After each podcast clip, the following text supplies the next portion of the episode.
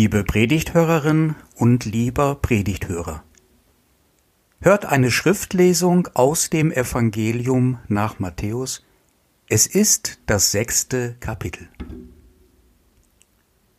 Und wenn ihr betet, sollt ihr nicht sein wie die Heuchler, die gerne in den Synagogen und an den Straßenecken stehen und beten, damit sie von den Leuten gesehen werden. Wahrlich, ich sage euch, sie haben ihren Lohn schon gehabt. Wenn du aber betest, so geh in dein Kämmerlein und schließ die Tür zu und bete zu deinem Vater, der im Verborgenen ist.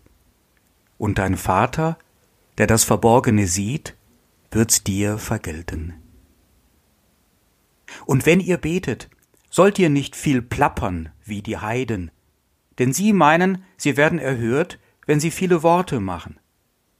Darum sollt ihr ihnen nicht gleichen. Denn euer Vater weiß, was ihr bedürft, bevor ihr ihn bittet. Darum sollt ihr so beten. Unser Vater im Himmel. Dein Name werde geheiligt. Dein Reich komme dein Wille geschehe, wie im Himmel, so auf Erden. Unser tägliches Brot gib uns heute. Und vergib uns unsere Schuld, wie auch wir vergeben unseren Schuldigern. Und führe uns nicht in Versuchung, sondern erlöse uns von dem Bösen.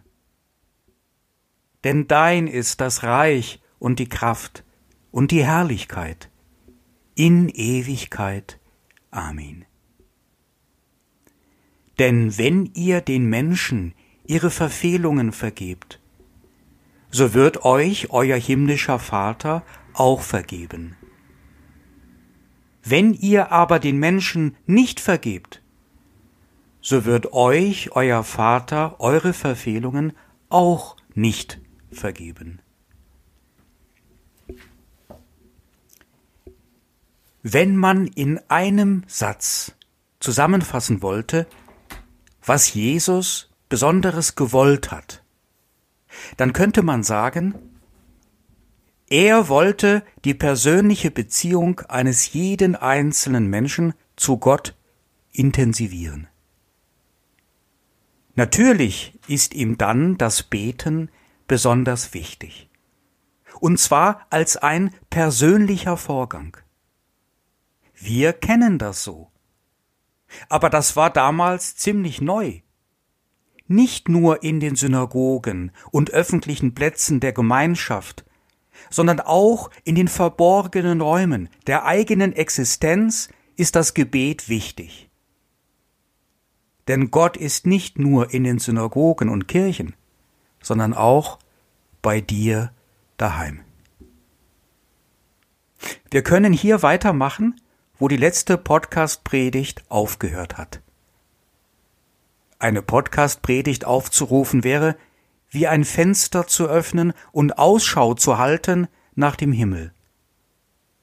Ja, aber das geht auch hin und her. Denn wenn du im Gebet Gott ein Fenster öffnest, dann hält Gott genauso gut auch Ausschau nach dir. Daher ist für Jesus das Gebet wichtig, und er hat selbst viel gebetet, auch ganz für sich alleine. Das bringt was. Vielleicht nicht unbedingt das, was du dir wünschst und erhoffst, aber jedes Gebet bringt etwas. Im Lukas-Evangelium Kapitel 11 sagt Jesus, Bittet und ihr werdet empfangen. Suchet, und ihr werdet finden. Klopfet an, und euch wird aufgetan. Er sagt, du bekommst etwas, nicht unbedingt das, was du gewollt hast, und du findest etwas, vielleicht etwas anderes, als du gesucht hast.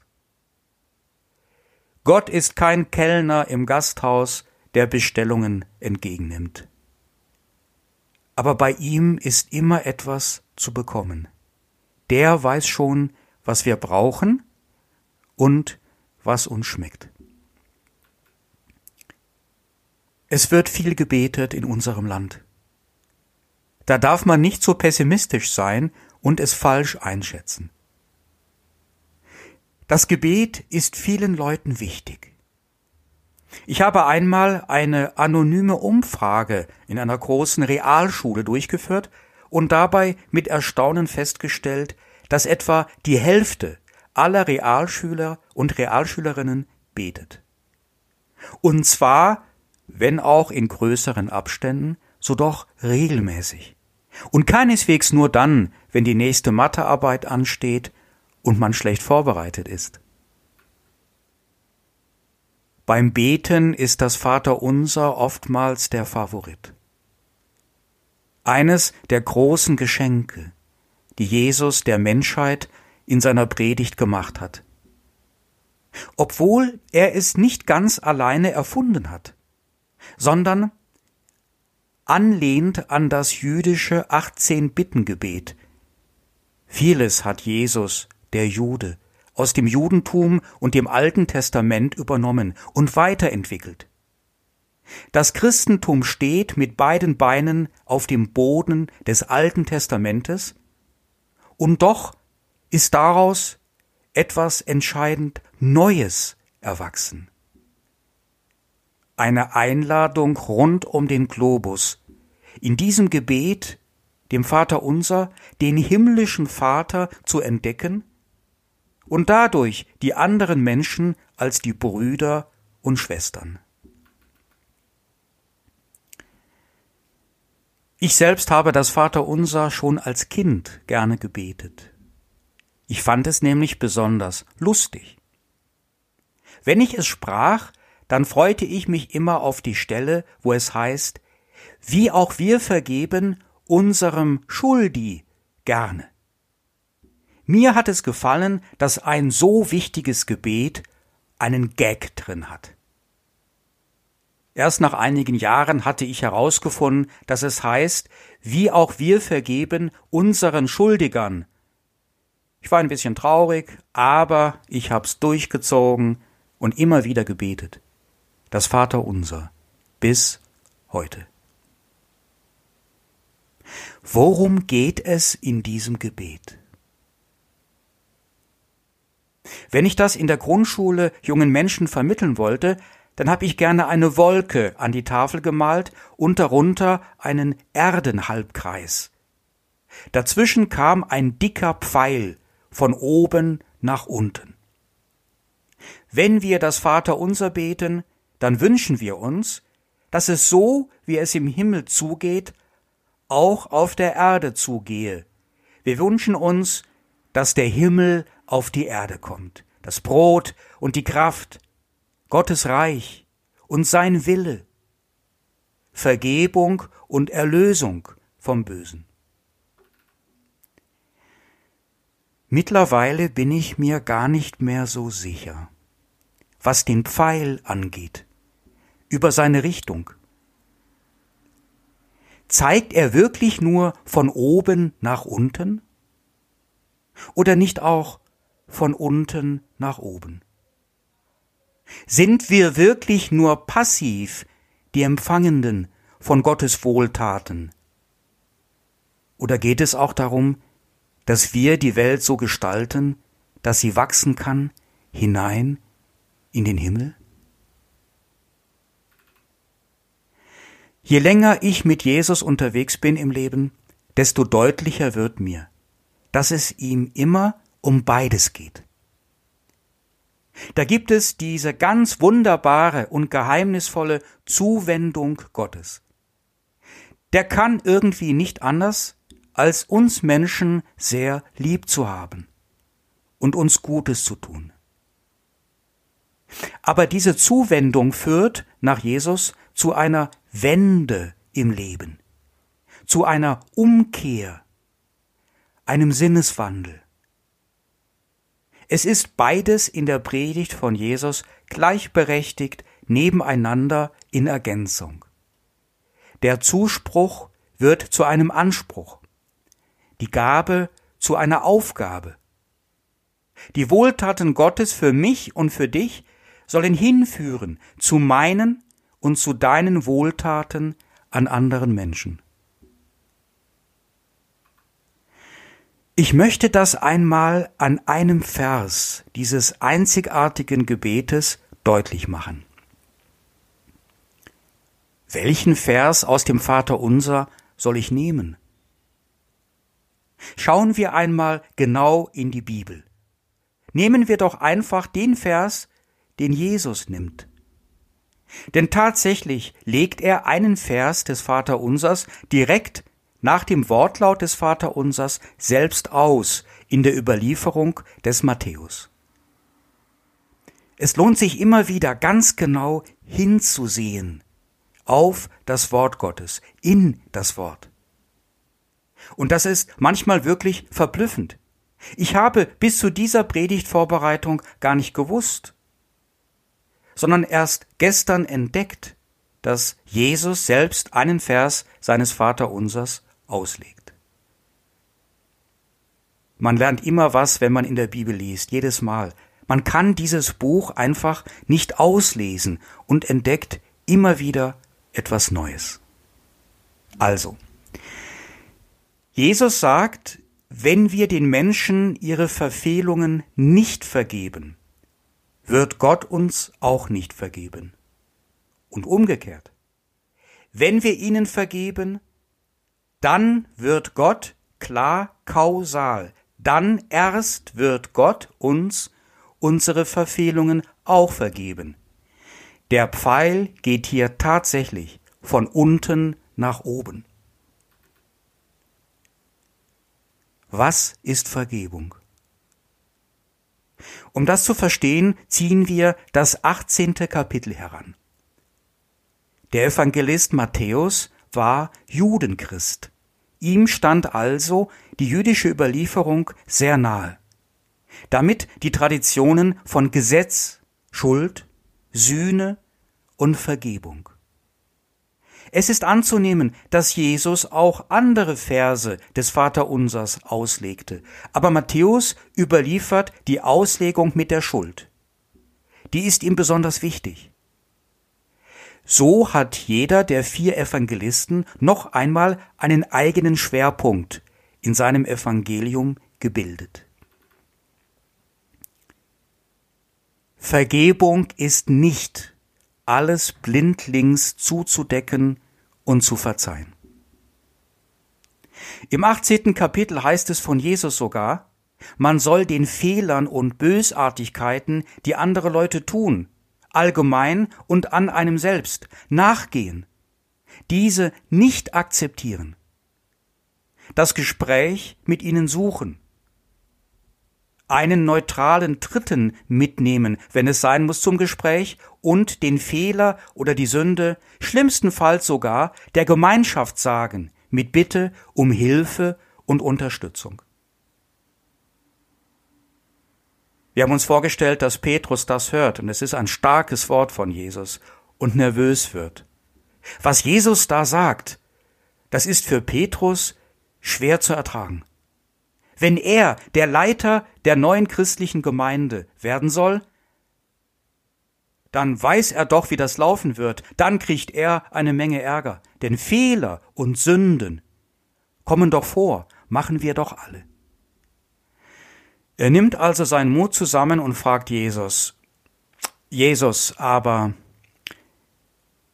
wie oft sollen wir denn vergeben? Sollen wir gar nicht vergeben oder wenn ja, wie oft? Vielleicht bis zu siebenmal? Und jetzt kommt von Jesus die verblüffende Antwort. Nein, nicht siebenmal, sondern siebenmal, siebenmal, also ganz oft und immer wieder sollt ihr vergeben. Aber das ist auch etwas ganz anderes. Wenn Menschen ihren Fehler einsehen und mit echter Reue im Herzen um Entschuldigung bitten. Vielleicht dabei auch eine Träne vergießen und es wieder gut machen wollen. Dann nimm um Himmels willen diese Entschuldigung an. denn du weißt doch von der Liebe Gottes. Gott würde es tun. Alleine das Gleichnis vom verlorenen Sohn in Lukas 15 beweist das. Und willst du strenger und gerechter sein als Gott? Ich bin gewiss, dass die großen Krisen, geistlich betrachtet, auch große Chancen sind. Auch die Corona-Krise. Ich glaube zum Beispiel, dass in diesen Monaten das Vaterunser öfters gebetet wird als sonst. Und mit jedem einzelnen gesprochenen Vaterunser verändert sich das Bewusstsein. Kommt der Himmel der Erde ein Stückchen näher und wächst die Erde für eine Winzigkeit weiter in den Himmel. Gerade in den Krisen unserer Existenz ist genau das wichtig, ein Bewusstsein davon zu entwickeln, wie wir auf der Grundlage der Liebe Gottes, unseres himmlischen Vaters, in angespannten Zeiten miteinander umgehen können und wie eben auch nicht. Es ist nicht schön und kein Ausdruck von einem Vaterunser Bewusstsein, wenn in der Krise von Corona Menschen den politisch Verantwortlichen Vorwürfe machen, sie gar beleidigen und sie für inkompetent erklären und irgendwelchen Verschwörungstheorien anhängen. Hallo? Wir haben Corona. Und wir haben Corona, diese gefährliche Sache, zum ersten Mal. Da ist das alles nicht so einfach mit den politischen Entscheidungen. Das Naturwissenschaftliche mit dem Wirtschaftlichen und dem Schutz der Bürger und Bürgerinnen und der persönlichen Freiheit unter einen Hut zu bringen.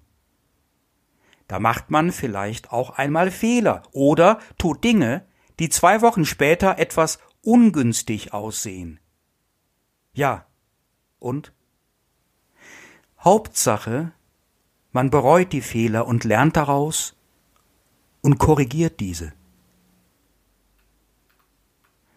Lasst uns erst einmal ein Vaterunser beten und zur Ruhe kommen und die politischen Entscheidungen betrachten in Ruhe und Frieden.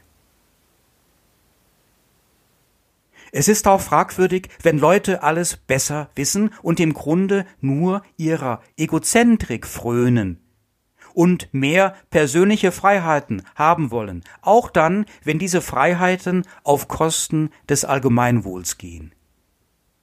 Und wenn sie für ihre Freiheiten demonstrieren und Schilder hochhalten, auf denen steht, das Virus macht uns gar nichts. Eigentlich steht dann auf diesem Schild, etwas anderes geschrieben. Und das ist nichts Gutes. Aber auch sie haben ein geistliches Recht auf Vergebung. Wenn sie ihre Fehler, ihre Aufgeregtheit und ihr Besserwissertum, ihre Egozentrik einsehen und bereuen. So lasst uns miteinander reden und diskutieren und beten. Es ist hässlich, wenn sich Leute gerade jetzt persönlich oder mit ihren Unternehmen bereichern wollen.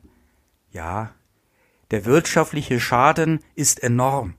Und sehr viele Unternehmen und Privatleute leiden finanziell entsetzlich.